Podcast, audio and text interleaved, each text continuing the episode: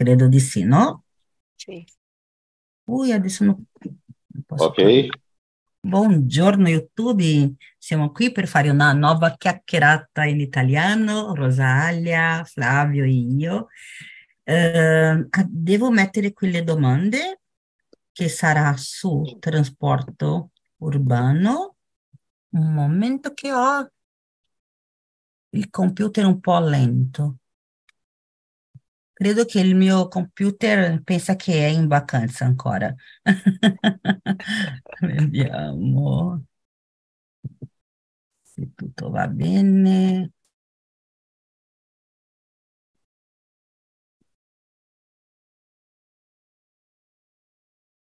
Qui, siamo qui.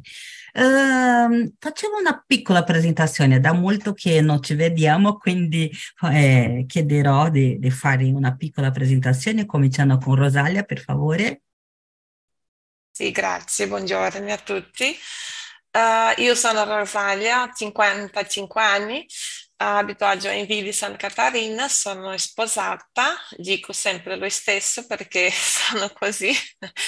Eh, ho due figli, ho una famiglia numerosa, più sette erma- eh, fratelli e è così, sono qui per imparare un po' di più con voi. Grazie, Rosalia. Flavio, per favore. eh, buongiorno a tutti.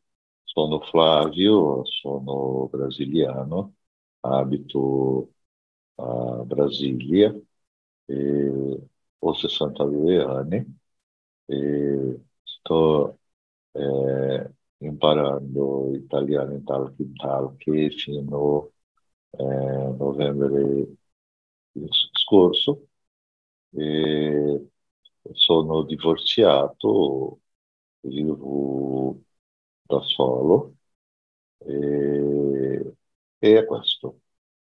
Grazie Flavio. Bene, io sono Cris, eh, sono brasiliana, anche io nata a São Paulo, per adesso abito in una città vicina, che è Praia Grande. Eh, sono insegnante di portoghese, di spagnolo, amo imparare le lingue, soprattutto l'italiano, che, che è la mia lingua preferita del momento, non so in futuro, no? Ehm, sono sposata, ho figlia e due gatti.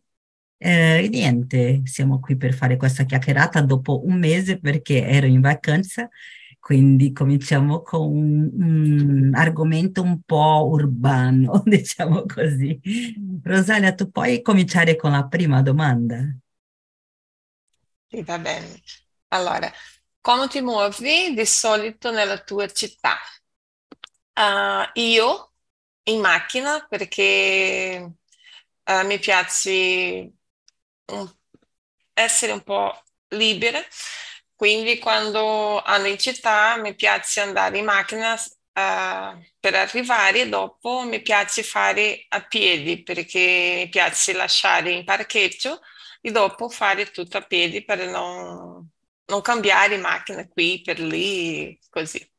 Tutto il tempo, sì, ti capisco. Quindi sei un po' lontana, Sì, lontano, ti avvicina in macchina, lascia la, la macchina e, in parcheggio e cammina e cammino. Mhm. Ah, molto, molto buono.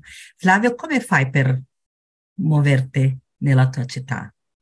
Beh, eh, vivo, come ho detto, vivo a Brasilia e è stato, eh, è una città giovane ed è stata cos- costruita e fondata nel 1960, eh, ma vivo in una regione chiamata Plano Piloto, che è il centro amministrativo della città. Qui è molto difficile camminare a piedi perché le distanze sono molto lunghe e il trasporto pubblico è precario, quindi soprattutto come gli abitanti di Brasilia uso l'auto per muovermi, muovermi, ok? Nel mio caso adesso abito in una città più piccola, no? Quindi non ho la macchina, di solito eh, mi muovo camminando, però anche eh, con Uber, perché qui non è molto costoso, la distan- distanza non è così grande, quindi posso muovermi quando sono in fretta, ad esempio, posso andare eh, in centro con un Uber e pagare 6 reali, non è una cosa molto costosa. Eh, se lo faccio in autobus sarà quasi la, la, la stessa cosa, no? lo stesso costo, quindi se sono io e mia figlia, ad esempio, sale più economico andare in Uber che in autobus, quindi eh, di solito facciamo così, camminando quando si può, quando non si può, eh, in macchina, però non nostra macchina, eh, in Uber. Va bene, andiamo con la seconda domanda. Flavio, per favore. Uh, qual è il modo più veloce per sposarsi e spostarsi nella tua città? Bene, come, come ho modo più veloce per sposarsi a Brasília è l'auto. Eh, nonostante Brasília sia nu- una nuova città eh, di poco più di 60 anni, eh, conta già con quasi 3 milioni di abitanti. Ok? E eh, Brasília è stata costruita per, per l'uso dell'auto, perché, mm. come ho detto, eh, principalmente il plano piloto, la, la, la distanza sono molto lunga e e, eh, quindi la, la, il modo più veloce per muoversi eh, è l'auto. Quando io abitavo a São Paulo, la risposta sarebbe metropolitana, no? Perché São Paulo è molto grande, c'è molto traffico, quindi è più veloce andare in terreno o in metropolitana che in macchina. Mm-hmm. Però qui nella mia città non c'è la metropolitana, è una città piccola. Io direi che il più veloce sì, è la macchina, no? Perché tu puoi avere questa libertà che diceva Rosalia e controllare bene il tempo. E in autobus c'è il problema di eh, sperare, no? aspettare l'autobus. Io qui non, non come lavoro a casa e quindi non ho bisogno di prendere l'autobus, non ho mai fatto, quindi devo fare per avere l'esperienza, però ho ascoltato che c'è che serve tempo per aspettare l'autobus, che non è così eh, veloce la frequenza dell'autobus, quindi la macchina sicuramente sarà la, la, l'opzione più veloce. O come ho detto l'Uber ancora più veloce perché non si deve pensare dove stazionare, no? apparcare, quindi arriva e già, già sei lì. E Rosalia, per te, quale pensi che sia il modo più veloce? Ah, penso che lo, lo stesso di te perché la mia città non c'è la metropolitana, no- non c'è anche il treno perché è una città che ancora no- non c'è, non lo so perché, perché è una città eh, numerosa, eh, una città del, dell'azienda, ci sono tante aziende, tante fabbriche, non so come dire, e penso che sarebbe il treno, però non, non, non abbiamo più ancora. Eh, quindi penso che oggi, in giorni, dipende dall'orario, perché se siamo al centro, nell'orario del picco, diciamo, del rush, può, può essere più difficile. Uh, mm, mm, stesso in macchina perché uh, do, dobbiamo aspettare perché ora molto difficile del traffico, quindi penso che in questo orario sarebbe meglio il bici o il motociclo perché più, più in fretta, ma normale sarebbe macchina perché più libero possiamo andare così, là, però Uber è anche vero. Mi hai fatto ricordare che qui anche si usa tantissimo la bicicletta per bicicletta. spostarsi. Sì, se è più economica, si può fare più veloce che camminando, no? Quindi si usa tantissimo. Io non potevo ricordare adesso la, la, la parola è parcheggiare, non stazionare, parcheggiare il parcheggio, perché eh, mi ricordava... Eh, in spagnolo di, di Spagna, però ho detto questo non è italiano, quindi parcheggiare, va bene. Andiamo con la domanda a te. Nella tua città girano molte persone? Qui è una città eh, turistica, no? È vicino a Santos, Praia Grande, quindi in estate sì, ci sono tantissime persone. Adesso, inverno, che non fa freddo, però le persone già hanno un po' più di resistenza di venire, no? uscire da São Paulo, da, da altra parte per venire, quindi adesso è più tranquilla. Eh, io penso che durante la settimana, soprattutto, ci sono soltanto le persone che abitano qui, che non sono tantissime. Ci sono persone, un numero, però sì, faccio una comparazione a São Paulo, sicuramente è più tranquillo qui nella città di Praia Grande. Quindi dipende del, del momento. In estate tantissime, tantissime persone perché sono turisti.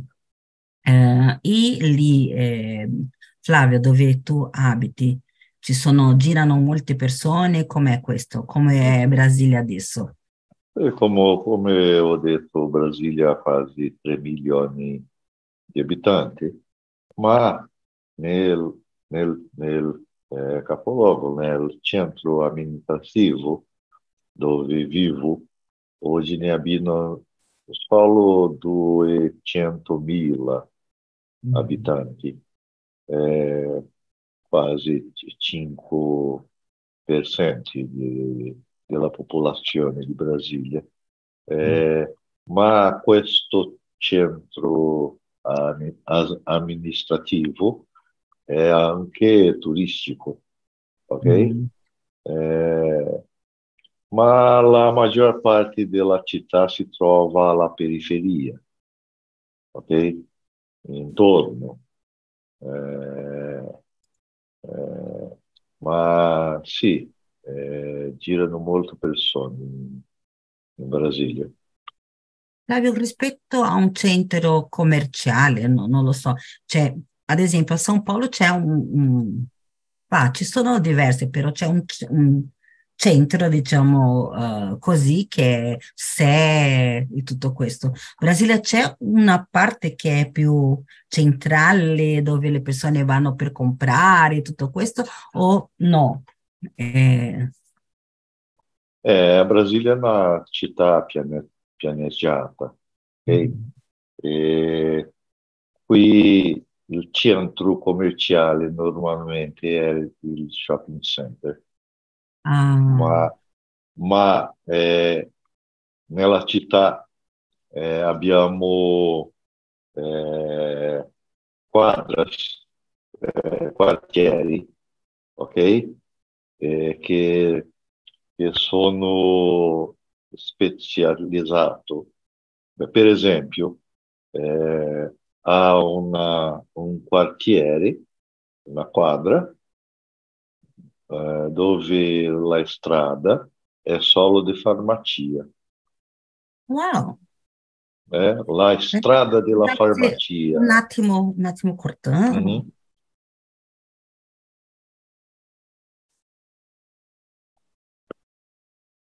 Telefone toccò. Ah, Possiamo continuare? Puoi continuare? Puoi parlare? Eh, marido entrò na sala. Ah, sì. Già è finito? Io ascolto. no, perché sono, eh, viaggeranno a São Paulo mia, anche mia figlia, io ho detto vorrei uh-huh. un bacio ah. prima di, di che se, se, fosse. Però benissimo, eh, scusa. Flavio diceva di questo, no? La pianificazione del quartiere per comprare, tutto questo, no? Sì, o per, per esempio a un quartiere dove eh, possiamo comprare eh, eh, tecido, ok? O abbinamento, ok? É, é, há, é, há, per esempio, una, um quartiere no, non in plano piloto, ma eh, in periferia chiamato Guarà, che, eh, dove possiamo comprare eh, vestiti, abbinamento eh, eh, eh, più me, meno costoso, ok? ma per esempio io abito in una regione dove ho tutto vicino a me, a me, a me eh, ospedale, eh, eh, mercato, ma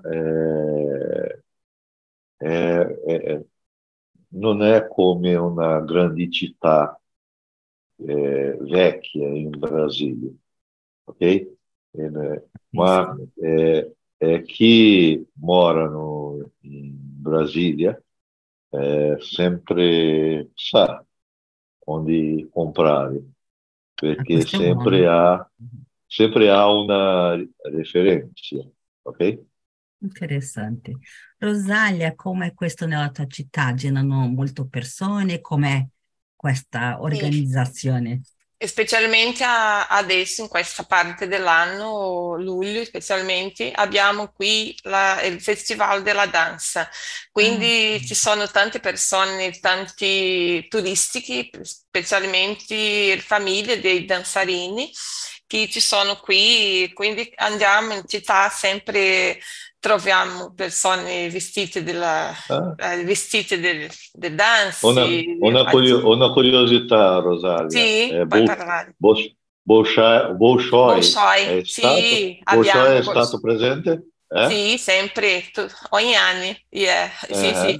Abbiamo Bolsoi qui in Joinville, quindi riceviamo tutte le danzarini in questa, questa parte dell'anno, specialmente in questi mesi, abbiamo tante persone in giro qui. E che questo bello. è bellissimo perché possiamo uh, sfruttare di questo spettacolo in ogni parte, no, non abbiamo bisogno di stare sempre nello stesso posto, possiamo vedere in shop, possiamo vedere la strada, in parchi, sempre ci sono persone danzando. È bello, no? non sì. lo sapevo, deve essere è bellissimo, è bellissimo in questa, in questa parte dell'anno. Bello. Eh, Rosalia, può continuare con la prossima domanda? Sì, la 4. Gli autobus sono costosi nella tua città? Sono veloci? Ah, devo essere onesti perché non lo so, non, non faccio l'uso più. Uh, da tanto tempo che non lo uso, però persone sanno, si lamenta che è costoso perché una grande parte del salario, possiamo dire, non lo so come posso dire, adesso ho dimenticato. Stipendio, no? Stipendio. Del stipendio, sì, una grande parte del stipendio non è facile però non lo faccio uso. Sì, eh, neanche io so qui nella mia città, Rosalia, eh, perché come ho detto, è pic- ma non è che sia piccola, è grande, però il, dove devo andare si può fare camminando sì. eh, in Uber, quindi non lo so, però immagino, immagino soltanto che sia più o meno simile a São Paulo, quindi sì. deve essere costoso, perché a São Paulo sì. E qui in Brasile, eh, io come sapete ho, ho, vissuto in Argentina, in Argentina non è costoso il trasporto. E una cosa, un'esperienza che ho avuto lì in Argentina è che è diverso di Brasile è che a São Paulo, ad esempio, quando um, io avevo voglia di uscire, io sempre dovevo fare il conto di, di, di, di quanto eh, spenderei e anche eh, mettevo il trasporto, no? Pensavo al trasporto e a volte la cosa più costosa era il trasporto, no? Io dico, mio momento di adolescente, molto giovane, no? Che, che si deve pensare tantissimo prima di uscire, quindi mi mh, preoccupavo con il trasporto perché è costoso in Brasile. In Argentina è una cosa che non si pensa, perché non è costoso, quindi tu pensi magari nel cibo, nel posto che, che visiterai, tutto questo, però il trasporto no, perché no, non è per niente costoso. Però anche c'è un prezzo, perché a São Paulo io penso che ci sono tante persone e tutto questo, però il trasporto funziona bene. No, per me funziona bene. Io lavoravo, eh, prendevo sempre la metropolitana, autobus, in generale funzionava bene e in Argentina no. Quindi è più economico, però non c'era una frequenza buona, no, non funzionava così bene, non sapeva quando c'era, quando non c'era. A São Paulo più o meno si può organizzare, quindi è una differenza. Qui nella mia città davvero non so come funziona, però sono curiosa, devo eh, avere questa esperienza e queste informazioni in futuro. Flavio, come funziona eh, lì in Brasile il, il trasporto urbano, l'autobus funziona bene, no? È costoso? Eh, purtroppo Brasile di autobus sono, non sono costosi. No? Mm, no, no perché eh, eh credo che la popolazione di, principale di Brasile eh, hanno eh, stipendi per capita alto, ok? Mm. Ma la, la popolazione di, intorno a Brasilia usano molto gli autobus e credo che per questa popolazione è un po' più costoso. Eh, ma gli autobus qui sono sempre affollati, ok? Mm. E l'orario è, è, è, piccolo, è breve, è, non, non, ha molto orario e eh, non è confiabile l'orario per, per l'autobus. Eh, ne, nel eh, piano pilota dove abito eh, sono veloci quando non, non ci sono ingorghi eh, sono, sono più utilizzati dalla popolazione più povera eh, chi eh, ha condizioni economiche usa l'auto. E di solito, di solito, ogni famiglia ha due auto, ok? Eh, Brasilia è stata creata per l'auto. Certo, capisco. Nella prossima domanda già abbiamo risposto, no? Che è sulla eh, metropolitana, quindi eh, dove abita Rosalia non c'è, dove abita Flavio nemmeno, no? Sì, Flavio non c'è. sì.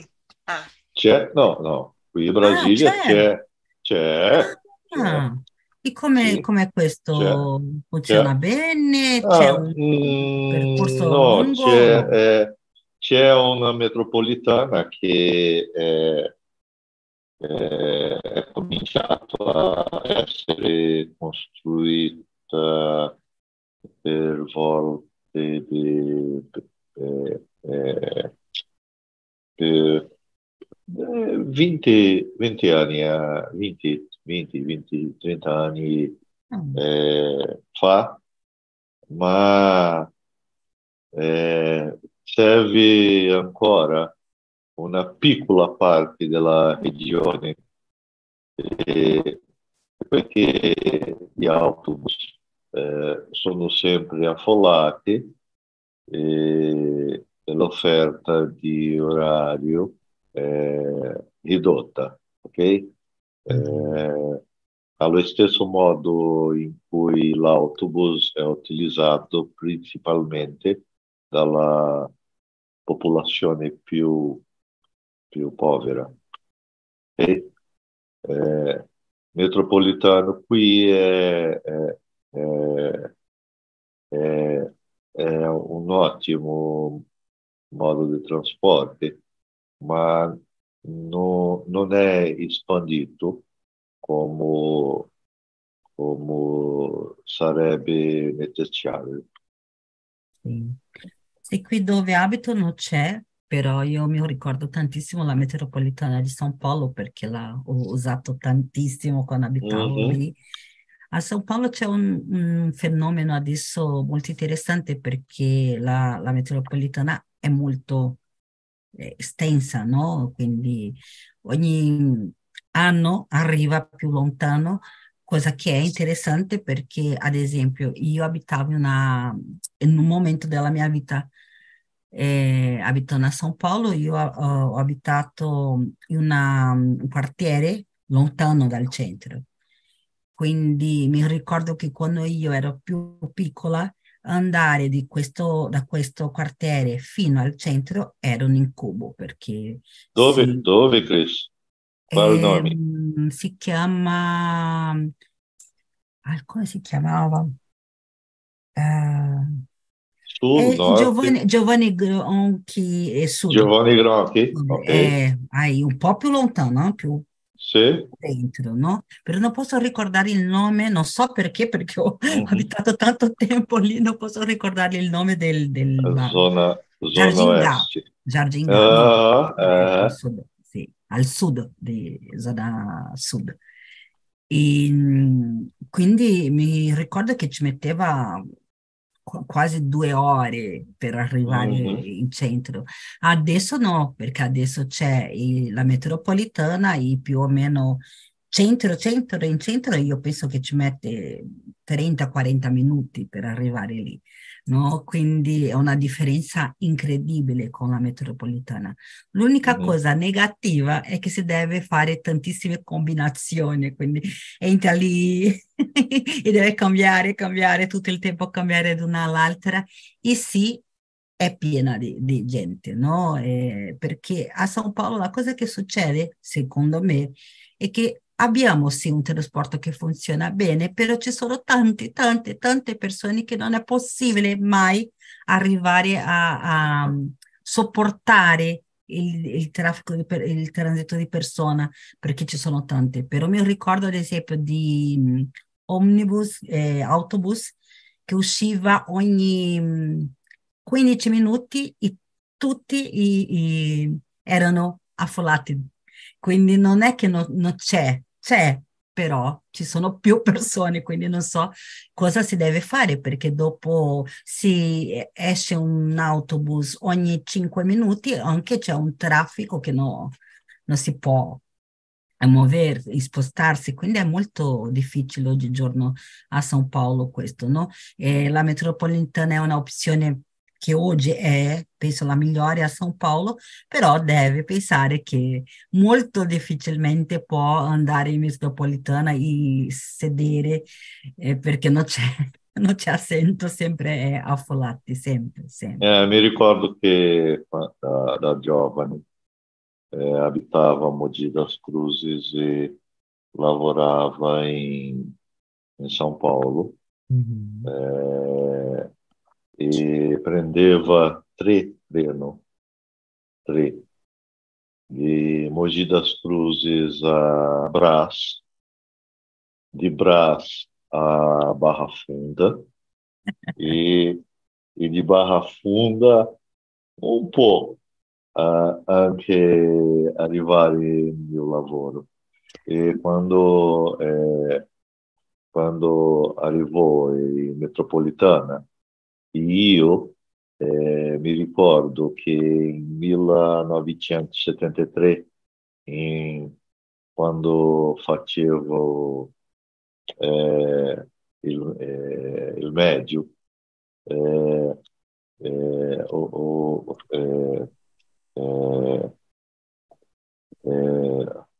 andato a partecipare della viagem inaugurale, inaugurale, inaugurale del metropolitana, ok? Ah. É, era, era uma festa per, per bambini. E, ma oggi Metropolitana in São Paulo ha expandito molto, molto. Molto? Ma, ma no, non è arrivato in mia città. Mia città. Ancora no? Eh, no, in Mogi das Cruzes è, è, bisogna pre, prendere la treno anche Itaquera. In Itaquera si ha una Ah, però c'è, c'è il treno fino a Sì, Itaché. sì, sì, Sì, sì. sì, perché questo, anche questo, io penso che, ad esempio, io dicevo della metropolitana, ah no, no, mento, adesso già, perché io dicevo, eh, direi che dovevo eh, prendere il treno e dopo la metropolitana, prima, però no, Sì. Era già tutto la metropolitana, sì, È, integra- il è- integrato, ok? Eh, Sì, sì, se- sì, sì, sì, eh, sì, sì, eh? Però una cosa che succedeva con me è, è che, ad esempio, per andare al lavoro dovevo arrivare presto, quindi andavo in metropolitana. Però per tornare a casa mi piaceva leggere o vedere qualcosa, un film nel cellulare. Quindi io preferivo prendere l'autobus che ehm, ci met- metteva più tempo di viaggio, però potevo andare, arrivare soltanto con l'autobus, non dovevo, dovevo cambiare tanto. E per Eh, leggere era meglio perché no- non avevo queste, queste interruzioni che avevo con la metropolitana. Quindi la metropolitana è più veloce sicuramente, però sì, l'autobus era più eh, lungo il, il percorso e potevo leggere fino ad arrivare a casa. Quindi lo facevo spesso questo, dipendeva sempre del- della fretta, no? Se ero in fretta o no. Però beh, è, è buono avere queste, queste due opzioni. Rosalia, è pericoloso andare in bicicletta nella tua città? Sai andare in bicicletta tu? Pochissimo, Sì. non lo so tantissimo. Ah, non ho trovato andare da molto tempo, però penso che sì, ho una bici, posso, non lo so, però no, non ho mai fatto. Nella mia città adesso c'è eh, lo spazio per, per bicicla- biciclatori, non lo so, non posso dire, per le lo persone so. che fanno uso della bici. Per, ciclista, eh, ciclista. Eh, io Ciclista penso che sia, può essere, anche. sì, sì. Eh, quindi in città ci sono spazio per, per loro, però per arrivare dal quartiere fino a città o fino allo spazio per... no- non ci, non ci sono delle vie per Ah, bici, quindi penso che è un po' pericoloso. A, volte abbiamo qualche incidente e penso che tutte le città sia lo stesso, però non c'è un spazio soltanto per bici in tutti i quartieri. sì, quindi è un po' più Eh, È pericoloso un po' pericoloso, questo, no? sì, ho E ci sono delle persone che eh. Vanno a Mio- lavorare in bicicletta, Sì, mio figlio fa uso di bici, di bici perché eh, abita no, non molto lontano, però ci sono 5 minuti in bici Mm. e a piedi 20 minuti, però quando c'è un po' in ritardo fa uso del bici. E ah, un altro giorno eh, eh, è stato incidentato Oh, in bici, sì, però non ha perso paura e continua fa- facendo l'uso del bici per andare in per un città. accidente Un superficiale accidente o... superficiale, solo a dita è Eh, fatto rotto, però wow, no, non ti ha fatto tante cose. ah, che brutto. Che per- È rotto il un dito. Notizia. Eh, Flavio, com'è lì in Brasile? Si può andare al lavoro in bicicletta? È pericoloso? C'è una pista Mm, ciclabile? ah, eh, vado in bicicletta da anni, Mm. ok? E anche ci, ci abbiamo molte piste ciclabili qui a Brasile, molte. E Mhm. molti ciclisti, molti gruppi di ciclisti. Mhm. Eh, ma è molto pericoloso, è molto pericoloso andare in bicicletta qui a causa dei furti e ah. del traffico intenso di auto. Eh, normalmente andiamo in gruppo eh, alla sera quando eh, il traffico è un poco meno eh, intenso e in gruppi la sicurezza è maggiore, ok? Ma eh, è pericoloso. Io non ho coraggio. Io, per esempio, io lavoro a una distanza di 8 chilometri e ho eh, eh, pista di ciclismo in grande parte del percorso, ma non ho coraggio perché eh, in centro amministrativo, amministrativo il traffico dell'auto e, e autobus è molto grande e è pericoloso. Sempre vedo in tv eh, accidente con, con bici e eh, io già eh, ho partito alcuni amici andando di, andando di bici nella, nella, nella città. Okay? Qui a Praia Grande non è pericoloso perché ci sono delle piste ciclabili quindi si può arrivare lontano con, con, questo, no? Io ho paura, io ho una bici, però non sono abituata a usarla, la uso per fare, non so, per diversione a volte con la famiglia e anche così ho un po' di paura. Quindi eh, qui sempre mi, mi facciano oh, questa domanda, perché no? Usi la bici per spostarsi perché è più veloce. Io sempre dico lo stesso, devo adattarmi, abituarmi perché ho paura. Però è una cosa un po' pazzesca perché penso che sia facile uh, abituarsi qui, non è pericoloso, davvero, perché si può arrivare fino a un punto e dopo sì, si deve magari fare un piccolo percorso uh, sulla strada, no? con, gli, gli uh, con le macchine, però piccola, piccolo percorso. La grande parte è in pista ciclabile. In futuro, chissà, in futuro, non lo so. Va bene. Eh, Rosalia, com'è il traffico nella tua città nelle ore di punta? È molto intenso in tutta molto la città? Intenso. Sì, sì, sì, molto intenso perché uh, ci sono delle ore delle persone sì arrivando a casa del lavoro, quindi sì, siamo in centro al 5 della tardi possiamo dire che arriviamo a casa 7-8 della notte wow. perché non ci sono...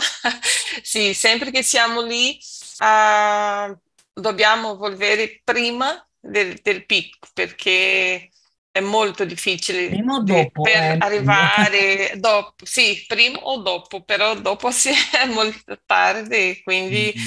abbiamo sempre. Però adesso abbiamo, dopo imparare del, delle strade per volvere a casa si, si torna un po' facile perché possiamo mm. desviare, possiamo dire, mm. del traffico in questo punto, perché in, dipende dalla strada, dipende del punto, uh, ci sono del traffico dell'autobus, siamo de, molte cose, però se possiamo andare in altro, altra parte possiamo arrivare più in fretta.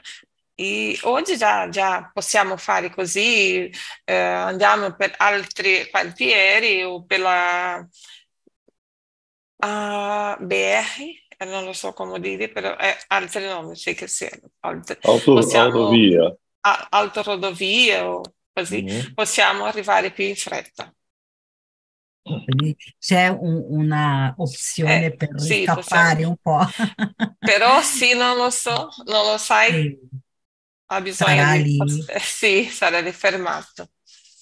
E Flavio, Mm. com'è eh, a Brasilia? Un, un traffico molto intenso nel, nel- Sì, eh, sa bene i viali di Brasilia sono, siano ampi, ampi. Eh, per esempio la via principale è, è una strada di eh, oh, otto vie ogni lato, ok?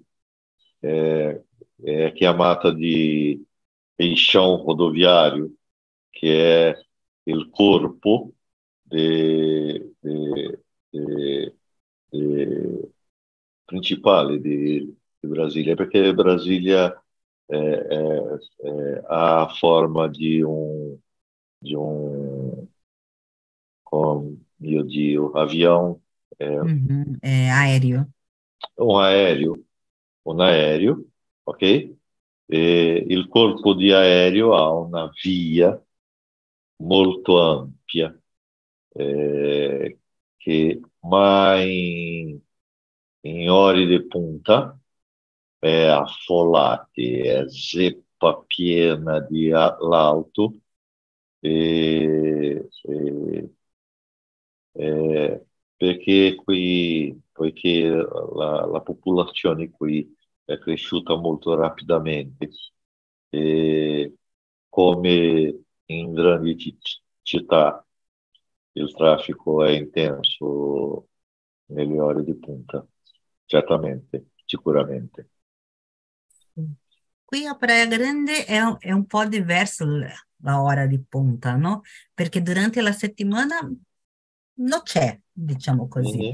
però il fine settimana può essere un incubo, eh, la strada principale vicina alla spiaggia, no? perché le persone già hanno la, l'abitudine di andare lì un po' più lentamente per guardare la, la, il mare, quindi si fa sì, un, un traffico molto importante sempre il fine settimana o la notte, ad esempio, la sera no, di venerdì comincia a avere un, un traffico. Anche un'altra strada che è un po' più addentro, però è la, la strada dove ci sono i bar e tutto questo, il ristorante, quindi lì anche c'è il traffico. Però è un traffico di eh, vacanza o di fine settimana, non traffico di lavoro, è diverso questo.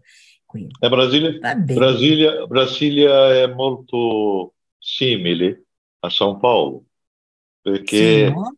perché, perché è, è, è, una regione.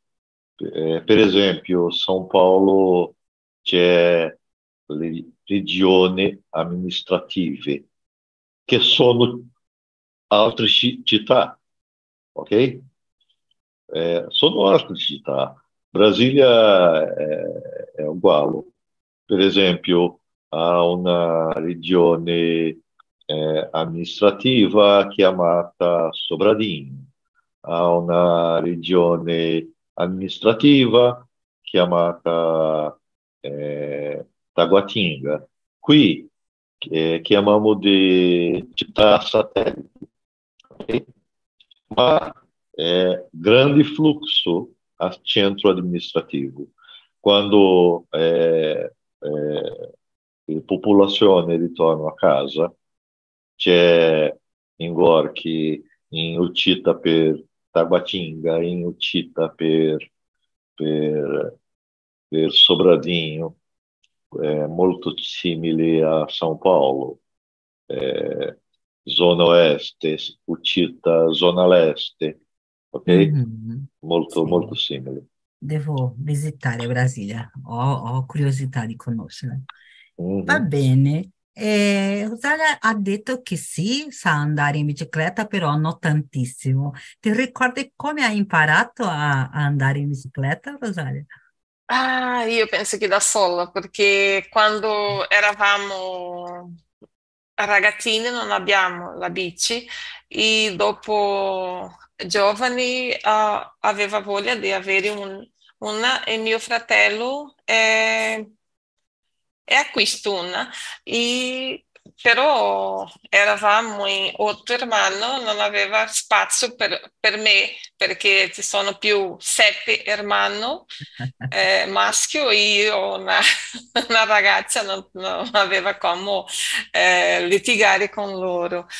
Quindi ho imparato con un'amica da poco uh, però quando ho usato la prima volta per andare più lontano, quasi è stato un incidente molto grave della strada. Grave? sì, è perché già, già, già ero fidanzata del mio marito e, e quindi in questo giorno mio marito era in viaggio, in questo tempo, il mio fidanzo, e ha chiesto per lasciare un messaggio per sua madre che viveva, che abitava lontano dalla mia casa. Quindi ho, ho chiesto per un'amica per fare con me, andare lì e non aveva altre, ma, altra maniera di fare se no in bici. Quindi ho, ho, ho chiesto in prestata uh, una bici per fare questo, questo viaggio, diciamo, perché era più o meno 10 chilometri e sulla strada e eh, eravamo sulla strada e quando ho visto era una ah, e giù, Ah, non so come dire, ah, e, e ho, ho pensato di attraversare l'altro lato perché non aveva molto spazio in questo lato, però quando ho passato una, una carretta più grande, un camione è passato e me quasi mi ha lasciato contro l'altro lato. Già Ah, aveva passato, però re- ho respirato e è andato. Però ah, che è stato un paura. Dopo questo non, non sei, Non non sei tornata, non sei tornata più in Sì, bicicletta, hai sì, ho, no, ho tornato in bicicletta Sì. per- in bici perché non aveva altre maniere di fare, però non l'ho mai usato.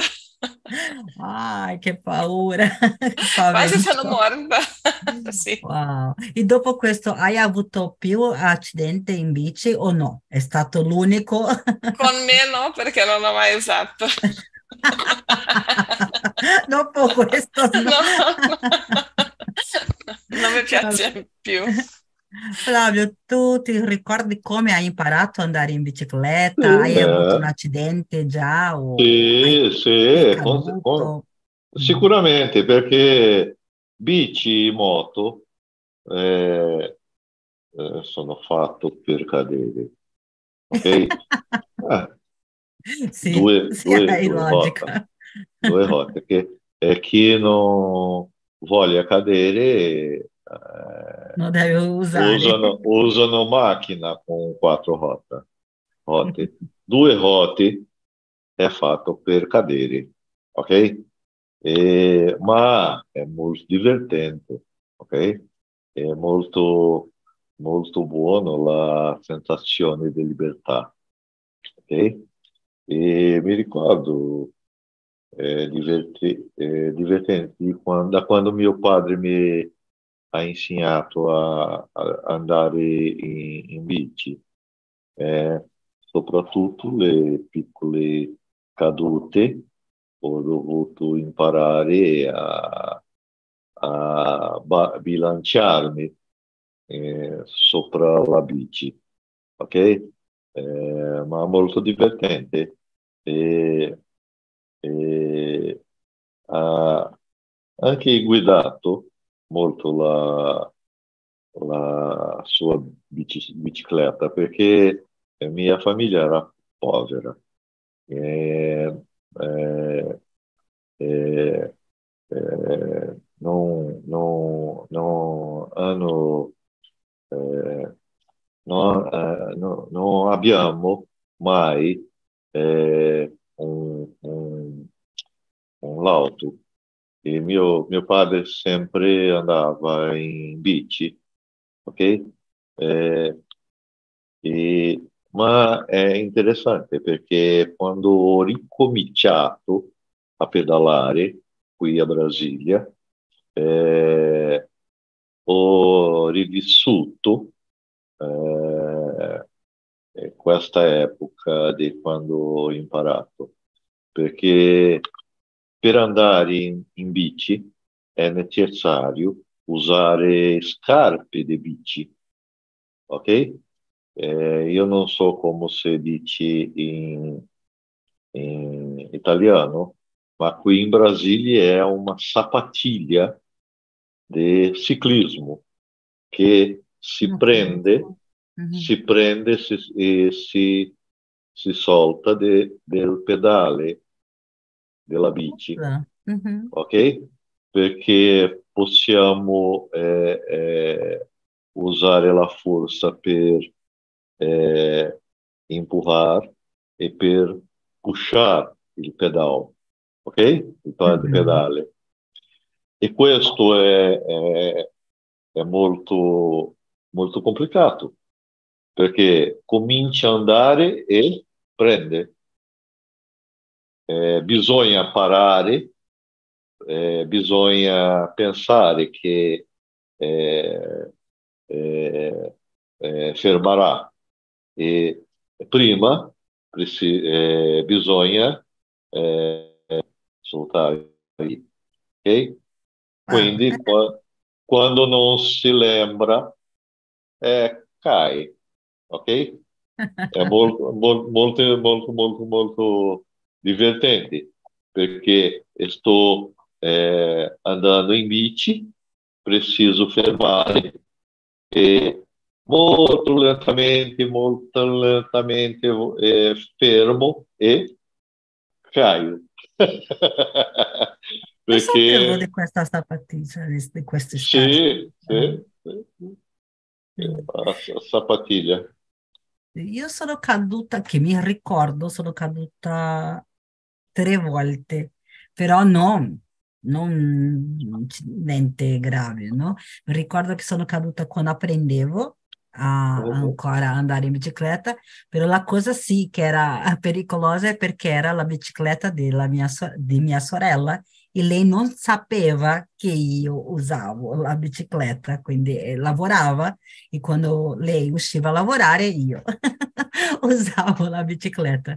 E mi ricordo che quando sono caduta la prima cosa che ho pensato è mia sorella mi ucciderà.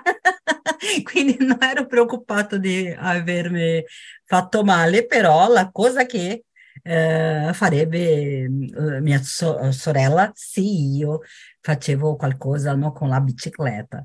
E dopo mi ricordo un'altra volta quando io avevo già imparato a usare, già avevo la mia bicicletta, che io ero ehm, in un posto che a São Paulo, Flávio conosce sicuramente, è o Minhocão, no? che durante il fine settimana, durante il fine settimana si può usare no? per Uh-huh, camminare, uh-huh. per andare in bici. Io ero con due amiche e io non avevo molta pratica ancora, quindi sempre che aveva una, neanche io so come si dice, Rosalia, una descida, eh, diciamo Mhm. così, avevo un po' di paura per frenare, si deve sapere come fare questo, no? E mi ricordo che ho preso molta velocità e non sapevo, io ho eh, pressionato il freno con molta velocità e la bici ha fatto boh, no? Così. Quindi sono caduta e dietro a me aveva, c'erano i miei due amiche, quindi dopo sono cadute a colpa mia perché io ero nel, nel, percorso, nel mezzo del percorso. E mi ricordo che non è stato così bello perché è stata una caduta un po' grande, però era così divertente aver fatto cadere le due mie amiche che abbiamo cominciato a ridere e ridere, non potevamo ehm, come si dice, alzarsi eh, di, del, del, piso, no? È stato molto divertente. E dopo un'altra volta in Argentina che io ho cominciato a usare più la bicicletta con mio marito, perché le, le piace tantissimo, mi ricordo di, di che c'erano molti, come si diceva questo? Zanzale, penso, mosquitos. Eh, era una zanzale, sera. Zanzale, zanzale. No? Era una sera e hanno cominciato a, a come attaccarmi. Io, oh, quanto zanzale, io ho perduto il controllo della bicicletta e mi sono caduta, però è stato, non è stata una caduta grave. E alla fine era più divertente che una cosa grave, Mhm. no? Quindi ho avuto fortuna, però ho paura, sono un po' eh, covarde, ho paura di, di cadere, di andare in centro. Gialla, è gialla. gialla per tutto questo, però va bene, va bene, si, si impara così. Bene, abbiamo eh, finito, no? Eh, la, la prima chiacchierata dopo la vacanza, la prima di, di tantissime che uh, avremo in futuro sicuramente. Quindi grazie mille Flavio, grazie mille Rosalia, ci vediamo il martedì con Rosalia alle 6 di pomeriggio di qui, di Brasile, no? E dopo continueremo così. ah, e mm, tanti auguri a Rosalia che adesso anche è una facilitadora di inglese. Sì, sì. tanti, tanti auguri. Sì. Bravo, ah, bravo. Alle 8 ogni viernes, sì. Venerdì poi, o poi... giovedì? Giovedì, no? La giovedì, mattina. giovedì, sì, sì, giovedì, giovedì la mattina, alle 8 alle 8, mattina? Alle 8 della mattina ogni giovedì. Bravissimo, sì, sono, sono lì. Ciao, ci vediamo.